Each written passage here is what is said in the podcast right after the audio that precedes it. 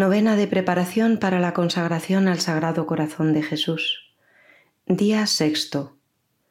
Nuevo Testamento y tradición. Encíclica Aurietis Aquas de Pío XII. Sobre el culto al Sagrado Corazón de Jesús. Nuevo Testamento y tradición.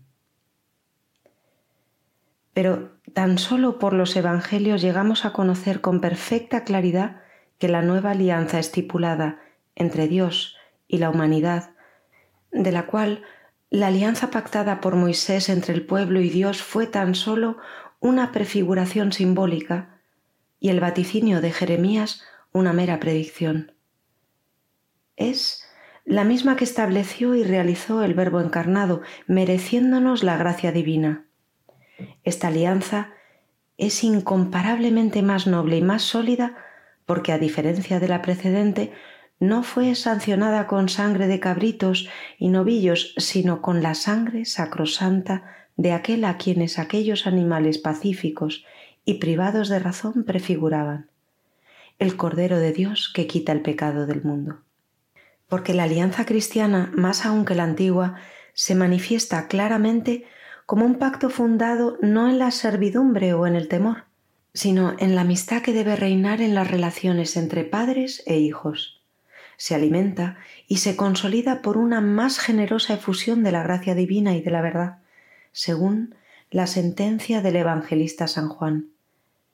De su plenitud todos nosotros recibimos y gracia por gracia, porque la ley fue dada por Moisés, mas la gracia y la verdad por Jesucristo han venido.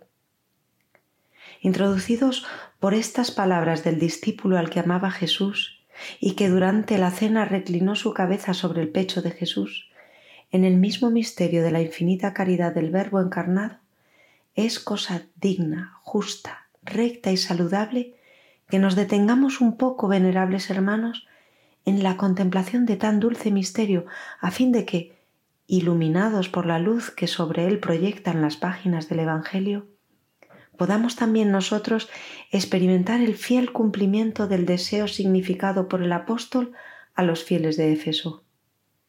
Que Cristo habite por la fe en vuestros corazones, de modo que, arraigados y cimentados en la caridad, podáis comprender con todos los santos cuál es la anchura y la longitud, la alteza y la profundidad, hasta conocer el amor de Cristo que sobrepuja a todo conocimiento, de suerte que estéis llenos de toda la plenitud de Dios.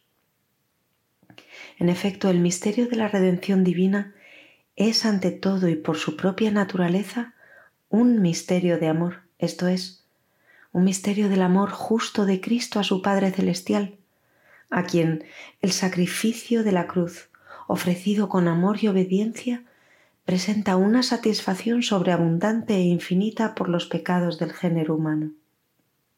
Cristo, sufriendo por caridad y obediencia, ofreció a Dios algo de mayor valor que lo que exigía la compensación por todas las ofensas hechas a Dios por el género humano.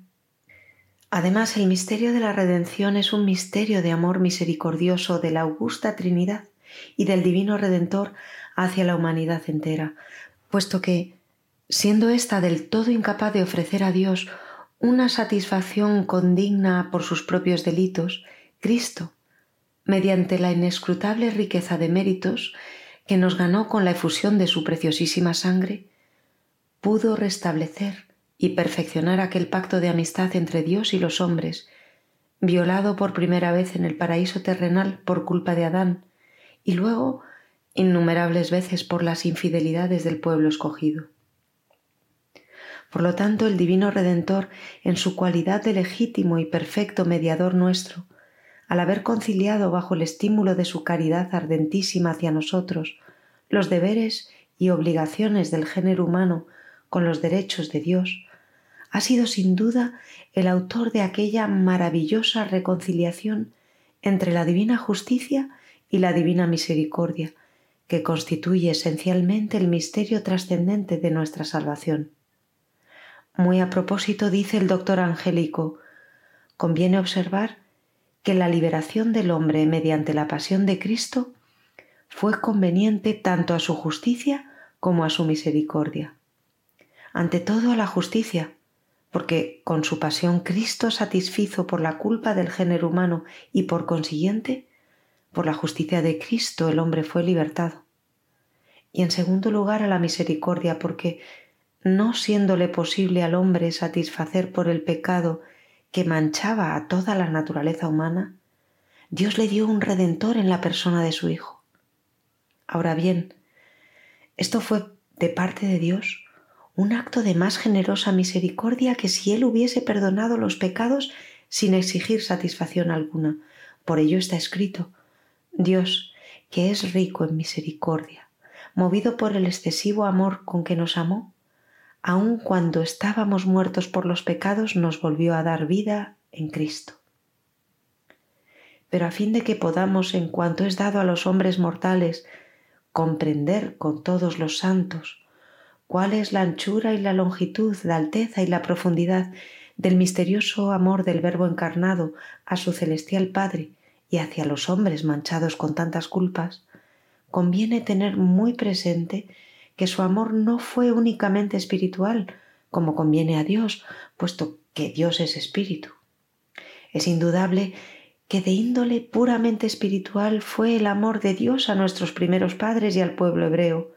Por eso, las expresiones de amor humano conyugal o paterno que se leen en los santos y en los escritos de los profetas y en el cantar de los cantares son signos y símbolos del muy verdadero amor pero exclusivamente espiritual, con que Dios amaba al género humano. Al contrario, el amor que brota del Evangelio, de las cartas de los apóstoles y de las páginas del Apocalipsis al describir el amor del corazón mismo de Jesús, comprende no sólo la caridad divina, sino también los sentimientos de un afecto humano. Para todos los católicos esta verdad es indiscutible. En efecto, el Verbo de Dios no ha tomado un cuerpo ilusorio y ficticio como ya en el primer siglo de la era cristiana osaron afirmar algunos herejes que atrajeron la severa condenación del apóstol San Juan, puesto que en el mundo han salido muchos impostores, los que no confiesan a Jesucristo como Mesías venido en carne. Negar esto es ser un impostor y el anticristo. En realidad, Él ha unido a su divina persona a una naturaleza humana, individual, íntegra y perfecta, concebida en el seno purísimo de la Virgen María por virtud del Espíritu Santo. Nada pues faltó a la naturaleza humana que se unió al Verbo de Dios. Él la asumió plena e íntegra tanto en los elementos constitutivos espirituales como en los corporales. Conviene a saber, dotada de inteligencia y de voluntad y de todas las demás facultades cognoscitivas, internas y externas, dotada a sí misma de las potencias afectivas sensibles y de todas las pasiones naturales. Esto enseña la Iglesia Católica y está sancionado y solemnemente confirmado por los romanos pontífices y los concilios ecuménicos. Entero en sus propiedades, entero en las nuestras, perfecto en la divinidad y el mismo perfecto en la humanidad. Todo Dios hecho hombre y todo el hombre subsistente en Dios. Luego, si no hay duda alguna de que Jesús poseía un verdadero cuerpo humano, dotado de todos los sentimientos que le son propios, entre los que predomina el amor, también es igualmente verdad que Él estuvo provisto de un corazón físico en todo semejante al nuestro, puesto que sin esta parte tan noble del cuerpo no puede haber vida humana y menos en sus afectos. Por consiguiente, no hay duda de que el corazón de Cristo, unido hipostáticamente a la persona divina del Verbo, palpitó de amor y de todo otro afecto sensible. Mas estos sentimientos estaban tan conformes y tan en armonía con su voluntad de hombre, esencialmente plena de caridad divina, y con el mismo amor divino que el Hijo tiene en común con el Padre y el Espíritu Santo, que entre estos tres amores jamás hubo falta de acuerdo y armonía. Los símbolos de la fe en perfecta concordia con la Sagrada Escritura nos aseguran que el Hijo unigénito de Dios tomó una naturaleza humana capaz de padecer y morir, principalmente por razón del sacrificio de la cruz, donde Él deseaba ofrecer un sacrificio cruento a fin de llevar a cabo la obra de salvación de los hombres. Los santos padres, testigos verídicos de la doctrina revelada, entendieron muy bien lo que ya el apóstol San Pablo había claramente significado, a saber, que el misterio del amor divino es como el principio y el coronamiento de la obra de la encarnación y redención. Con frecuente claridad se lee en sus escritos que Jesucristo tomó en sí una naturaleza humana perfecta, con un cuerpo frágil y caduco como el nuestro, para procurarnos la salvación eterna y para manifestarnos y darnos a entender en la forma más evidente así su amor infinito como su amor sensible. San Justino escribe lo siguiente. Amamos y adoramos al Verbo nacido de Dios, inefable y que no tiene principio. Él, en verdad, se hizo hombre por nosotros para que al hacerse partícipe de nuestras dolencias, nos procurase su remedio. Y San Basilio afirma que los afectos sensibles de Cristo fueron verdaderos y al mismo tiempo santos aunque todos saben que el Señor poseyó los afectos naturales en confirmación de su verdadera y no fantástica encarnación, sin embargo rechazó de sí como indignos de su purísima divinidad los afectos viciosos que manchan la pureza de nuestra vida. San Juan Crisóstomo confiesa que las conmociones sensibles de que el Señor dio muestra prueban irrecusablemente que poseyó la naturaleza humana en toda su integridad si no hubiera poseído nuestra naturaleza, no hubiera experimentado una y más veces la tristeza. San Ambrosio afirma que la unión hipostática es el origen natural de los afectos y sentimientos que el Verbo de Dios encarnado experimentó. Por lo tanto, ya que tomó el alma, tomó las pasiones del alma, pues Dios, como Dios que es, no podía turbarse ni morir. En estas mismas reacciones apoya San Jerónimo el principal argumento para probar que Cristo tomó realmente la naturaleza humana. Nuestro Señor se entristeció realmente para poner de manifiesto la verdad de su naturaleza humana. Particularmente San Agustín nota la íntima unión existente entre los sentimientos del Verbo encarnado y la finalidad de la redención humana.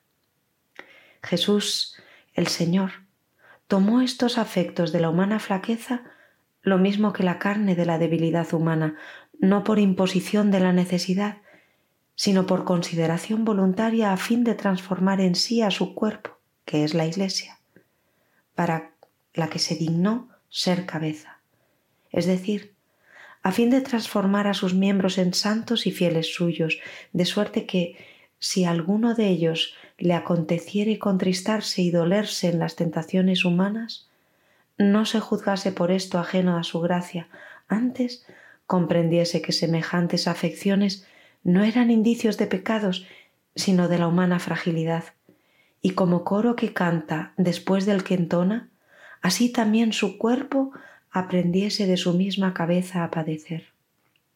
San Juan Damasceno. Cristo, pues, asumió los elementos todos que componen la naturaleza humana a fin de que todos fueran santificados.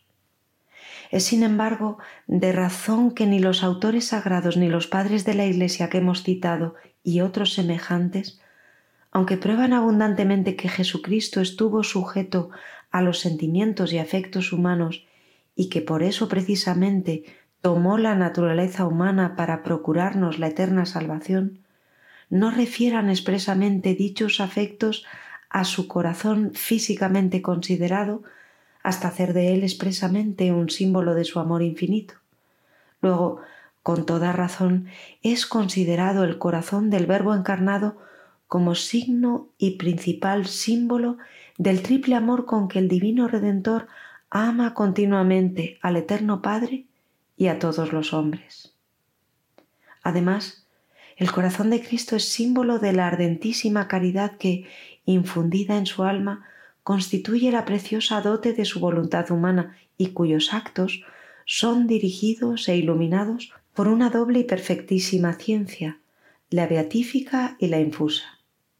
Finalmente, y esto en modo más natural y directo, el corazón de Jesús es símbolo de su amor sensible, pues el cuerpo de Jesucristo, plasmado en el seno castísimo de la Virgen María por obra del Espíritu Santo, supera en perfección y por ende en capacidad perceptiva a todos los demás cuerpos humanos. Aleccionados pues por los sagrados textos y por los símbolos de la fe sobre la perfecta consonancia y armonía que reina en el alma santísima de Jesucristo, y sobre cómo Él dirigió al fin de la redención las manifestaciones todas de su triple amor, podemos ya con toda seguridad contemplar y venerar en el corazón del Divino Redentor la imagen elocuente de su caridad.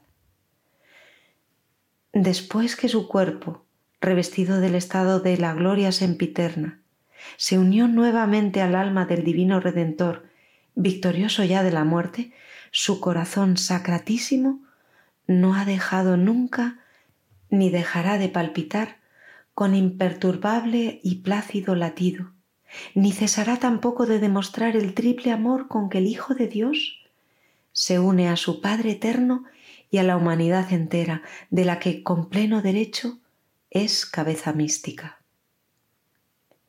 Día sexto. Texto para meditar. Del libro de Jean Joasset. La devoción al Sagrado Corazón de Jesús.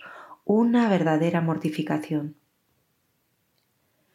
No hay casi hora del día en que no se presente alguna ocasión de mortificación, tanto si estamos sentados o de pie. Jamás dejará de hallarse un lugar o una postura menos cómoda sin que los demás lo vean.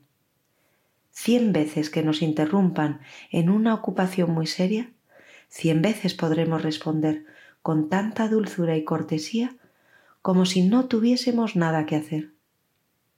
El mal humor de aquellos con los que tratamos las imperfecciones de los que conviven con nosotros, la ingratitud de alguien a quien le hemos hecho un bien, pueden ejercitar mucho la paciencia del que es sólidamente virtuoso. En fin, todas las incomodidades, las propias del lugar, del tiempo y de las personas, podemos sufrirlas de modo que no se echen de ver. Son pequeñas ocasiones de mortificarse, pero no es una pequeña mortificación es más, tiene un gran mérito y puede decirse que las gracias más grandes y la mayor santidad dependen muchas veces de la generosidad que tenemos en mortificarnos constantemente en estas pequeñas ocasiones. Y así, viviendo una vida mortificada, podremos decir con San Claudio de la Colombier, mirar a Jesucristo me hace tan amable la cruz que me parece que sin ella no puedo ser dichoso. Miro con respecto a aquellos a quienes Dios visita con humillaciones y adversidades de cualquier suerte. Sin duda, son sus favorecidos. Meditemos ahora cuáles deben ser los pensamientos de Jesús al sentirse tan humillado todos los días en la Eucaristía, incluso por los cristianos, a pesar de que la instituyó para satisfacer su amor hacia nosotros. Incluso si Jesucristo no hubiera obrado este milagro, incluso si no nos hubiera amado hasta el límite, ¿sería esa una razón para no amarle? Cristianos, ¿no ha hecho el Salvador más que suficiente para merecer nuestro amor? Y si su amor extremo le ha llevado a hacer lo que nos parece excesivo, ¿va a ser ese amor sin límites el que impida que le amemos o peor aún, va a ser la causa de que le despreciemos? ¿No es lo que ha pasado desde que instituyó este misterio? ¿No se cumplen hoy las palabras de los profetas que dijeron que se arte de oprobios, despreciable y despojo de hombres, por el trato que recibe en el Santísimo Sacramento? La ingratitud y la impiedad de quienes le condenaron nos provocan una justa indignación. Vemos, sin embargo, esa impiedad e ingratitud renovada en las humillaciones a las que su amor expone a Jesucristo cada día en el Santísimo Sacramento. Y nunca nos conmovemos. Hasta ahora, oh Salvador, hemos sido desagradecidos contigo. Hemos respondido a tus dones con frialdad y descuido. Tú, sin embargo, continúas mostrándonos tu misericordia a pesar de nuestra infidelidad. Concédenos morir de dolor o vivir en un continuo arrepentimiento por haber amado tan poco a Dios, que nos quiere hasta el infinito, y que nos da continuamente en la Eucaristía la prueba de amor más grande que haya existido jamás. De ahora en adelante os amaremos, oh Salvador, y os adoraremos, y os alabaremos en el Santísimo Sacramento. Empezaremos a demostraros amor, comportándonos con modestia y respeto en tu presencia, por medio de una devoción ardiente a tu Sagrado Corazón y un deseo sincero de reparar en lo que esté a nuestro alcance las ofensas que os han infligido y que continúan infligiéndoos diariamente contra el sacramento de vuestro amor. Concédenos que estas disposiciones continúen hasta la muerte. Sagrado Corazón de Jesús, en vos confío. Inmaculado Corazón de María, sed la salvación del alma mía. Letanías al Sagrado Corazón de Jesús. Señor, ten piedad de nosotros. Señor, ten piedad de nosotros. Cristo, ten piedad de nosotros. Cristo, ten piedad de nosotros. Señor, ten piedad de nosotros. Señor, ten piedad de nosotros. Cristo, óyenos. Cristo, óyenos. Cristo, escúchanos. Cristo, escúchanos. Dios Padre Celestial, ten piedad de nosotros.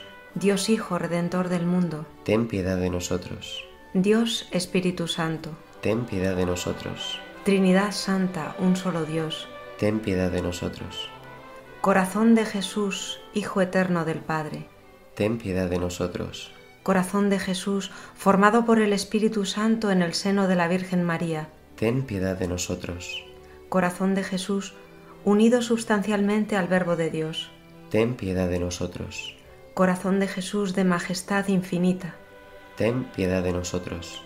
Corazón de Jesús, templo santo de Dios, ten piedad de nosotros. Corazón de Jesús, tabernáculo del Altísimo, ten piedad de nosotros. Corazón de Jesús, casa de Dios y puerta del cielo, ten piedad de nosotros. Corazón de Jesús, lleno de bondad y amor, ten piedad de nosotros. Corazón de Jesús, hoguera ardiente de caridad, ten piedad de nosotros. Corazón de Jesús, asilo de justicia y de amor, ten piedad de nosotros.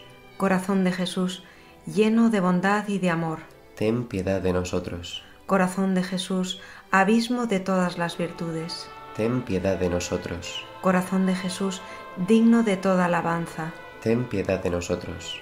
Corazón de Jesús, Rey y centro de todos los corazones, ten piedad de nosotros. Corazón de Jesús en quien están todos los tesoros de la sabiduría y la ciencia, ten piedad de nosotros.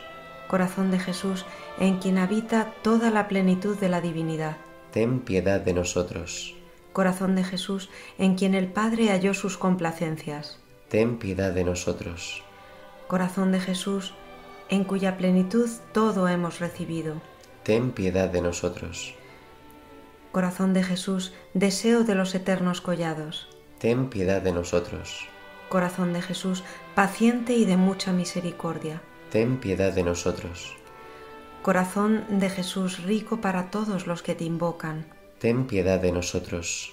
Corazón de Jesús, fuente de vida y de santidad, ten piedad de nosotros. Corazón de Jesús, propiciación por nuestros pecados, ten piedad de nosotros. Corazón de Jesús, despedazado por nuestros delitos, ten piedad de nosotros. Corazón de Jesús, hecho obediente hasta la muerte, ten piedad de nosotros. Corazón de Jesús, traspasado por una lanza, ten piedad de nosotros.